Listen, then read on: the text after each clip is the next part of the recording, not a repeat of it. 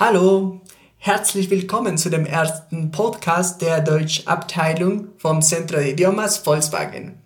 Ähm, ich bin Claudio Tejeda, Deutschlehrer und heute haben wir eine, auch eine Deutschlehrerin vom Centro de Idiomas zu Gast. Ähm, sie heißt Cornelia Kors. Hallo Cornelia, willkommen. Hallo Claudio, vielen Dank für die Einladung. Ich freue mich, heute hier zu sein. Gerne. Ähm, Cornelia, wir möchten heute ähm, mit dir über ein sehr interessantes Thema sprechen. Das Thema Auslandserfahrung. Ähm, arbeiten und studieren. Äh, wie schafft man das eigentlich? Wir haben dich eingeladen, weil wir wissen, dass du ähm, in acht Ländern selbst gelebt hast. Ist das richtig? Ja, Claudio, das stimmt.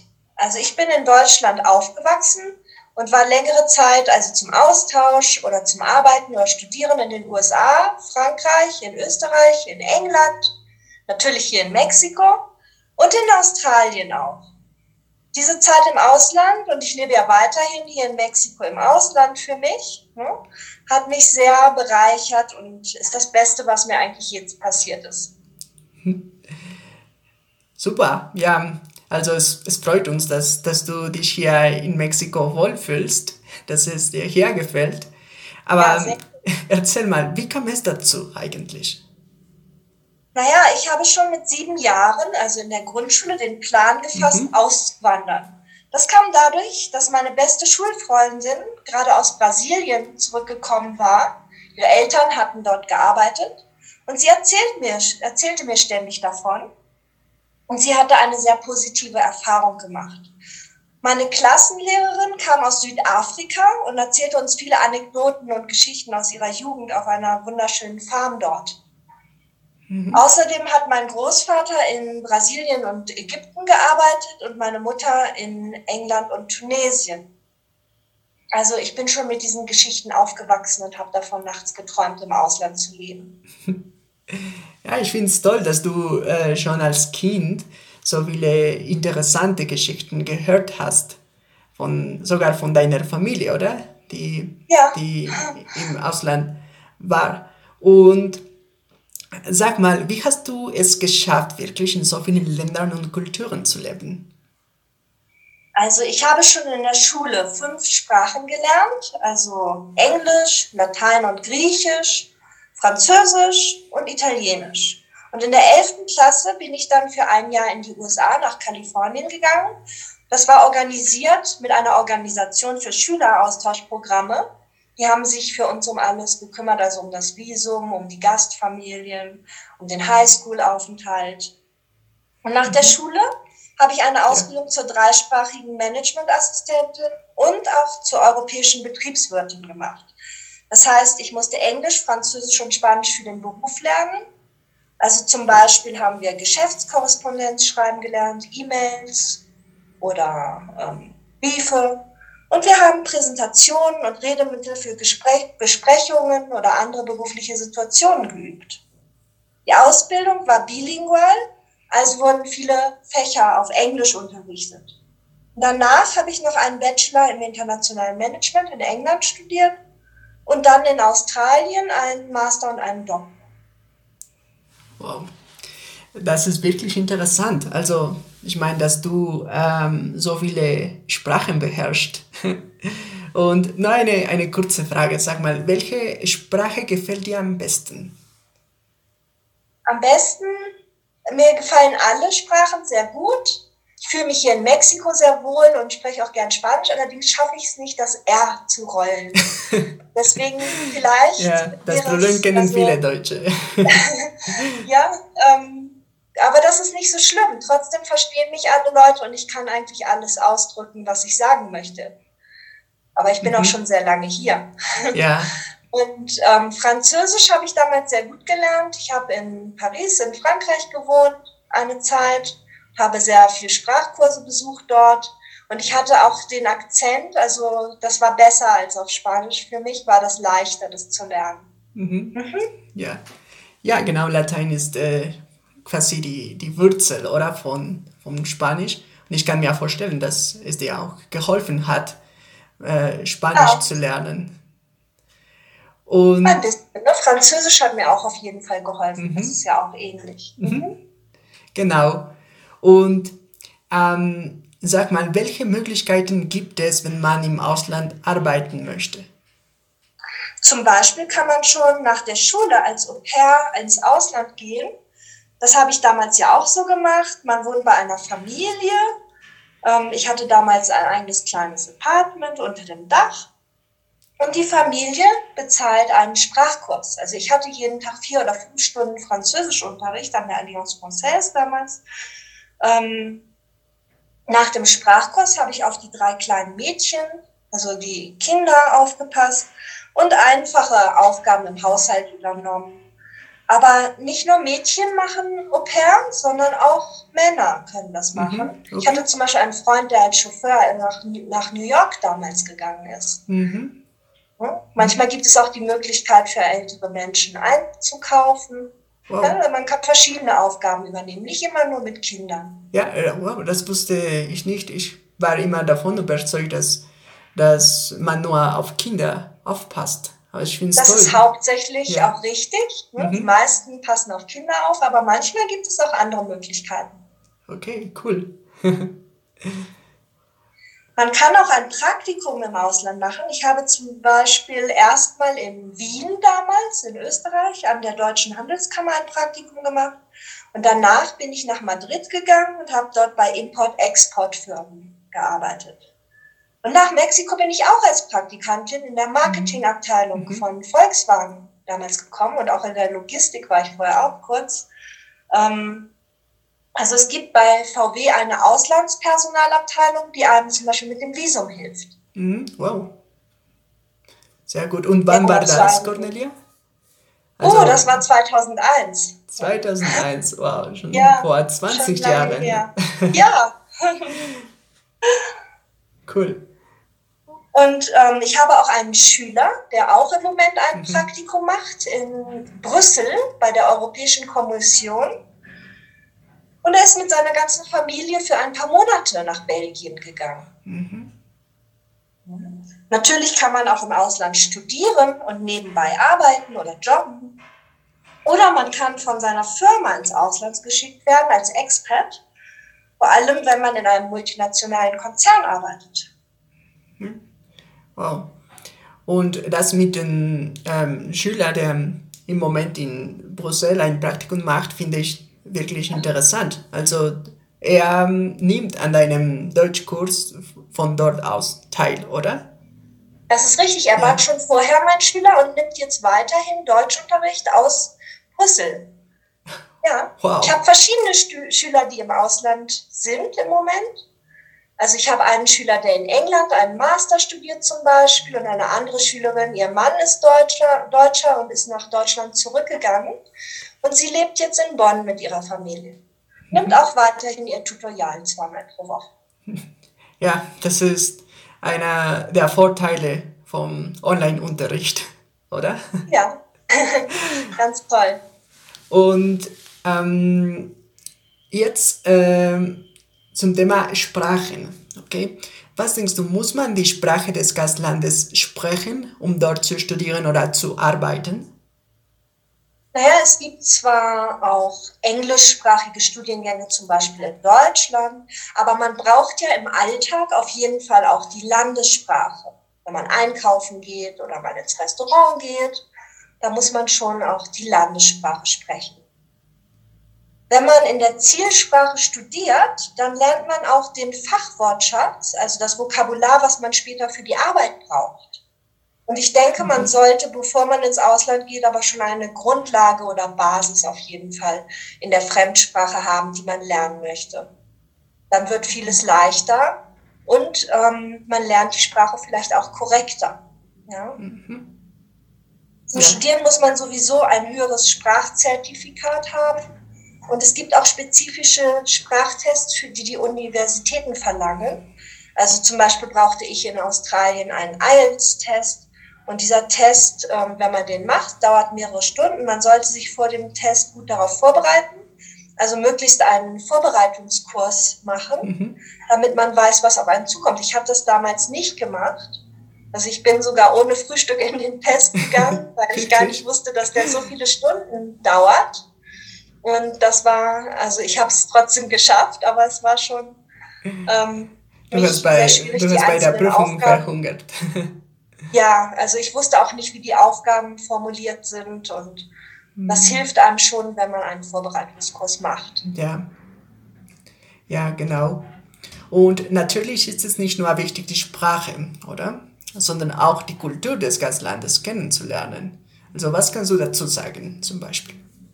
Also man lernt, wenn man im Ausland lebt, nicht nur die Sprache schneller und auf einem tieferen Level, mhm. sondern man taucht auch in die Kultur des Gastlandes ein. Also man sollte im Vorfeld mit der Kultur und den Charakteristika des Gastlands sich vertraut machen.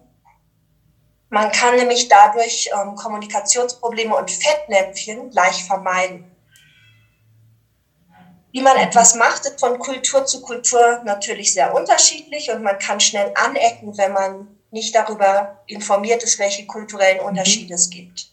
Es können auch Konflikte entstehen durch das Nichtbeachten von kulturellen Unterschieden.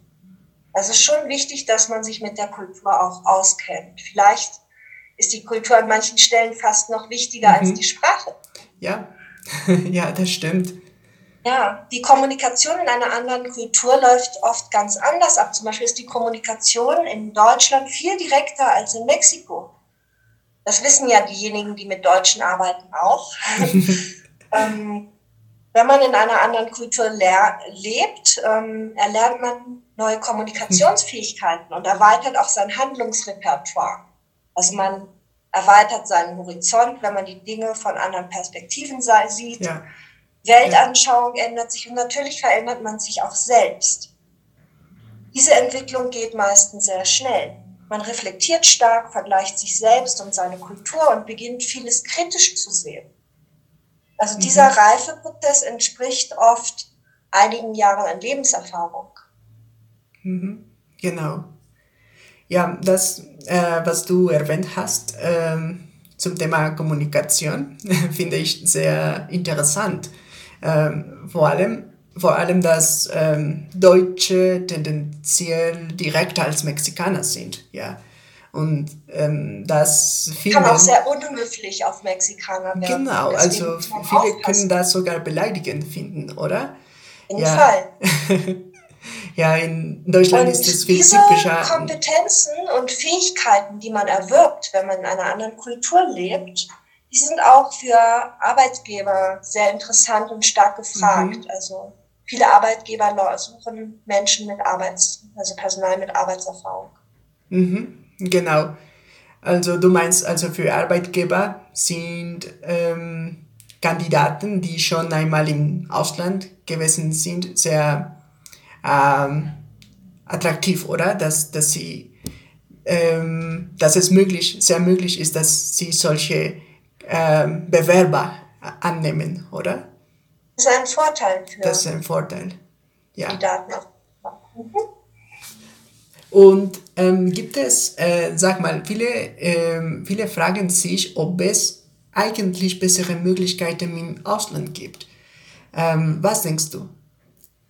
Also meine Schüler sagen dies oft, dass es bessere Möglichkeiten im Ausland gibt. Besonders die Ingenieure und Ärzte möchten oft nach Deutschland, um dort eine Spezialisierung zu studieren.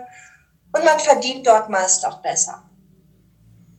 Ein Beispiel ist, dass die deutsche Regierung auch ein Programm für Pflegekräfte, Krankenpfleger oder Krankenschwestern jetzt anbietet, die werden dringend in Deutschland gebraucht. Es gibt nicht genug Pflegekräfte. Und überhaupt gibt es einen Fachkräftemangel. Das heißt, es gibt nicht genug Spezialis Spezialisten in bestimmten mhm. Gebieten.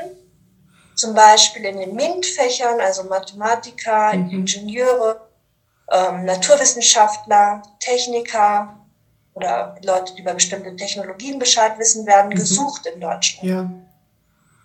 Okay, mhm. dann ähm, Ingenieure, Ärzte, Krankenpfleger, Krankenschwester, Krankenschwester die, die Deutsch können, ähm, haben im Moment gute Chancen, oder? In Deutschland. Ja. es war sogar der deutsche Außenminister, glaube ich, hier in Mexiko mhm. und hat dafür geworben für dieses Programm. Mhm. Wow. Und ist es teuer, ins Ausland zu gehen? Oft ist das mit Kosten verbunden, ins Ausland zu gehen, an einer ausländischen Universität zu studieren. Obwohl in Deutschland die Universitäten jetzt nicht so, wie man das aus Australien oder USA oder so kennt, so teuer sind. Die Universitäten in Deutschland kosten eigentlich sehr wenig mhm. Geld, die Studiengebühren sind sehr gering. Aber es gibt auch viele Stipendien und Fördermöglichkeiten, mhm. wenn man im Ausland studieren möchte.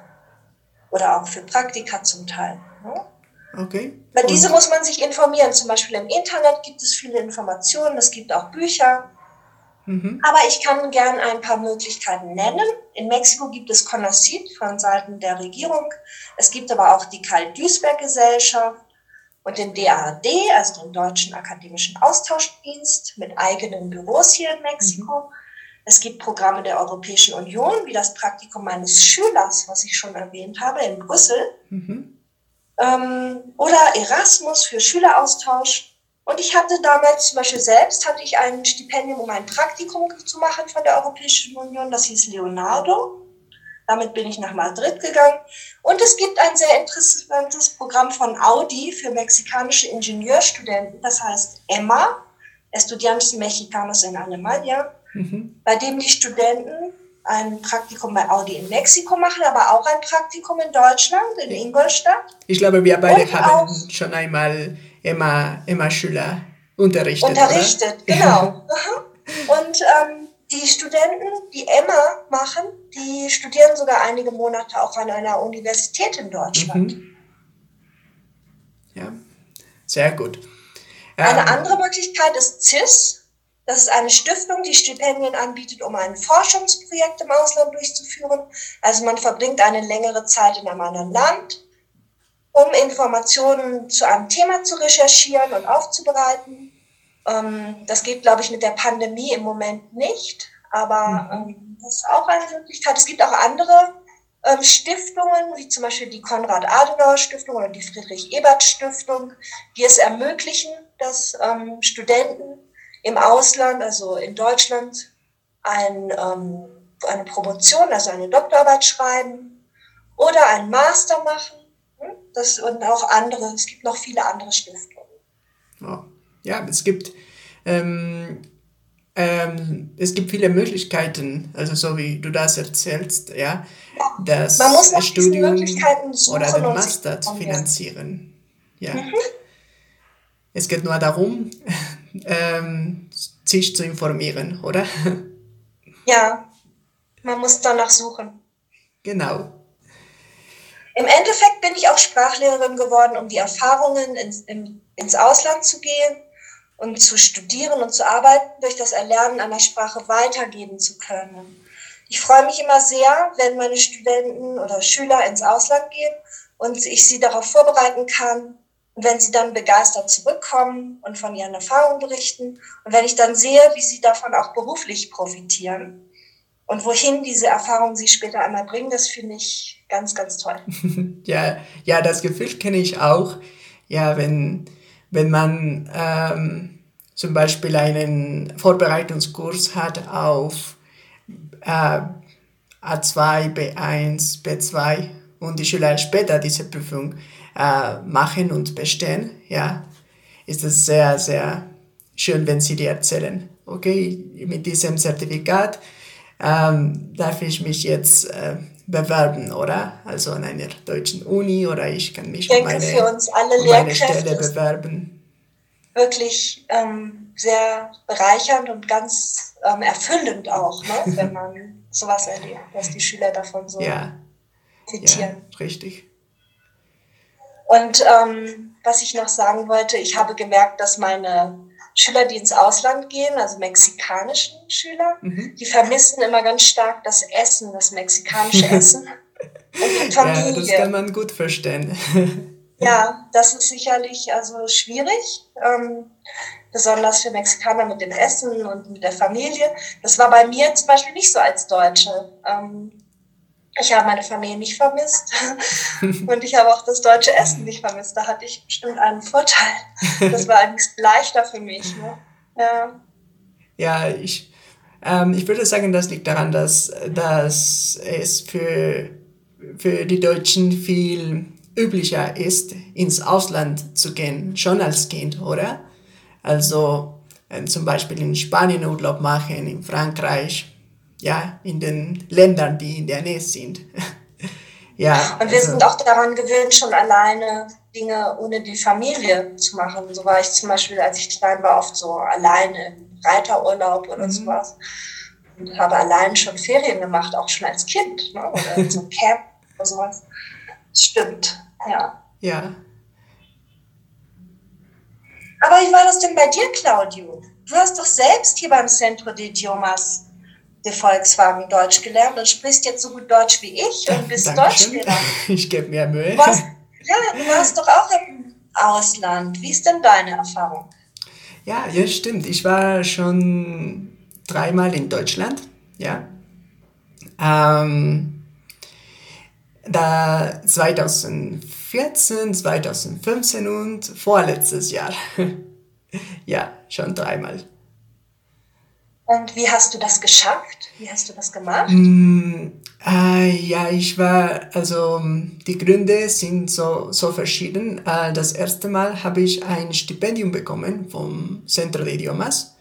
Ähm, dadurch konnte ich ein, einen Deutschkurs machen am Goethe-Institut in Dresden. Ja. Und das zweite Mal war durch eine Vereinbarung ähm, zwischen meiner Uni hier, ähm, WAP, und der Rhein-Main-Hochschule in Wiesbaden. Ich habe ein Austauschsemester gemacht für ähm, Architektur. Ja.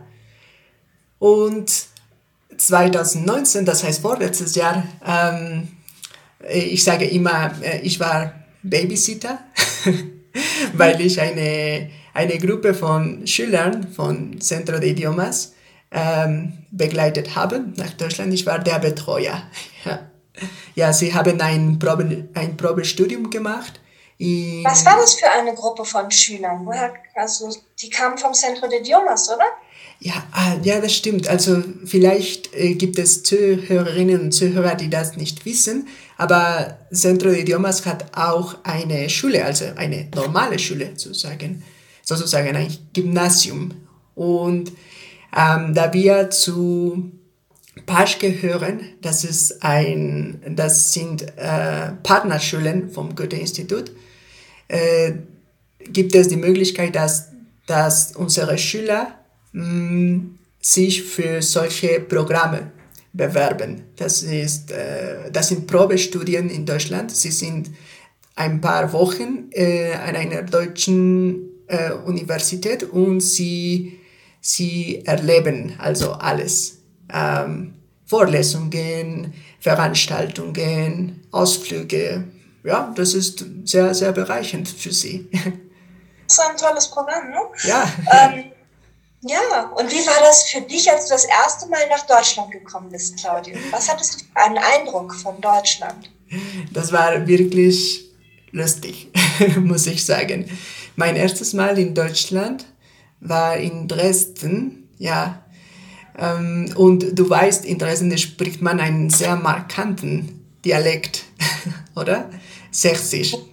Und ich kann mich erinnern, erinnern dass, dass ich äh, fast nichts verstehen konnte, wirklich. Ich saß in der Straßenbahn und äh, ich habe mich gefragt, also was für eine Sprache sprechen.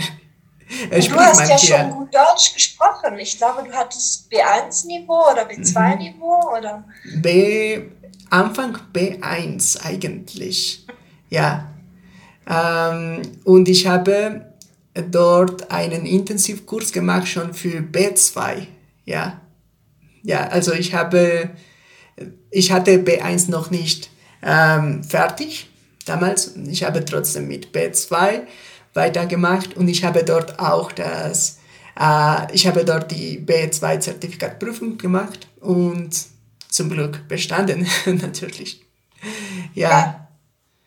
Ja, das war für, nur für einen Monat, trotzdem äh, ähm, war das mein erstes Mal in Deutschland, das war eine sehr gute Erfahrung. Abgesehen und du hast auch in Deutschland studiert, oder? Genau, ja, ja, 2015. Äh, da habe ich ein Austauschsemester gemacht an der Reimann Hochschule in Wiesbaden. Richtig, mhm. ja. Ja, ich war fast das ganze Jahr dort und ähm, das war auch eine tolle Erfahrung, weil, weil ich ähm, also viel Kontakt äh, nicht nur mit Deutschen, sondern mit, äh, mit Studenten aus anderen Ländern haben konnte. Ähm, ich habe äh, bemerkt, dass, dass, die Uni dass Universitäten in Deutschland so multikulturell sind. Ja, es ist typisch, dass es. Ich glaube, das ist in Deutschland so, aber das ist in vielen Ländern so. An den Universitäten, wo ich studiert mhm. habe, war das auch sehr mhm. international. Ne? Ja, ja. Toll. Ja, und das, deswegen war das auch eine, eine tolle Erfahrung. Und vor allem, weil meine, weil meine Vorlesungen äh, auf Deutsch, nur auf Deutsch waren. Ja, mhm. alles war auf Deutsch und ich konnte natürlich viel lernen. Inwieweit ist denn die Sprache wichtig, wenn man in Deutschland studiert? Ähm, Wie weit war es für dich wichtig? Ähm, also da, äh, ich kann dir zustimmen, ähm, weil, weil, also weil du gesagt hast, dass es wichtig ist, die Grundlagen äh, zu haben, oder? Und da bin ich einverstanden, dass ähm, man sollte ein bestimmtes Niveau haben, zum Beispiel ähm, also mindestens Satz 2 ja, oder B1 und dann ähm, kann man das ergänzen. Auf aufbauen. Ja, ja, aufbauen, genau, mit Umgangssprache, mit Ausdrücken. Und Sonst kann man vielleicht auch nicht so gut an Gesprächen mit äh, Menschen aus dem Land teilnehmen und so viel über die Kultur lernen, oder? Mhm, genau, ja, weil es sehr wichtig ist, auch die Kultur kennenzulernen. Und wenn man ähm, kein Wort Deutsch spricht, ist das wirklich schwierig. Ja, ja, und als äh, ich dieses Auslands, dieses äh, Austauschsemester gemacht habe, habe ich leider festgestellt, dass es nur wenige Studenten gibt oder gab damals, die äh, Deutsch konnten. Und das hat auch damit zu tun, dass, dass es Studiengänge gibt, die, ähm, fast, die fast nur auf Englisch sind. Also alle Module sind, äh, werden auf Englisch gegeben und sie denken, es ist ähm, nicht nötig, Deutsch, Deutsch zu lernen. Aber ich würde sagen, ja, das ist, das ist nötig. Also mindestens, Die Gründe, mindestens die Grundlagen. Ja. ja. Vielen Dank, Claudio, für diese Einblicke ne, in deine eigenen Erfahrungen. Das fand ich ja auch ja. spannend.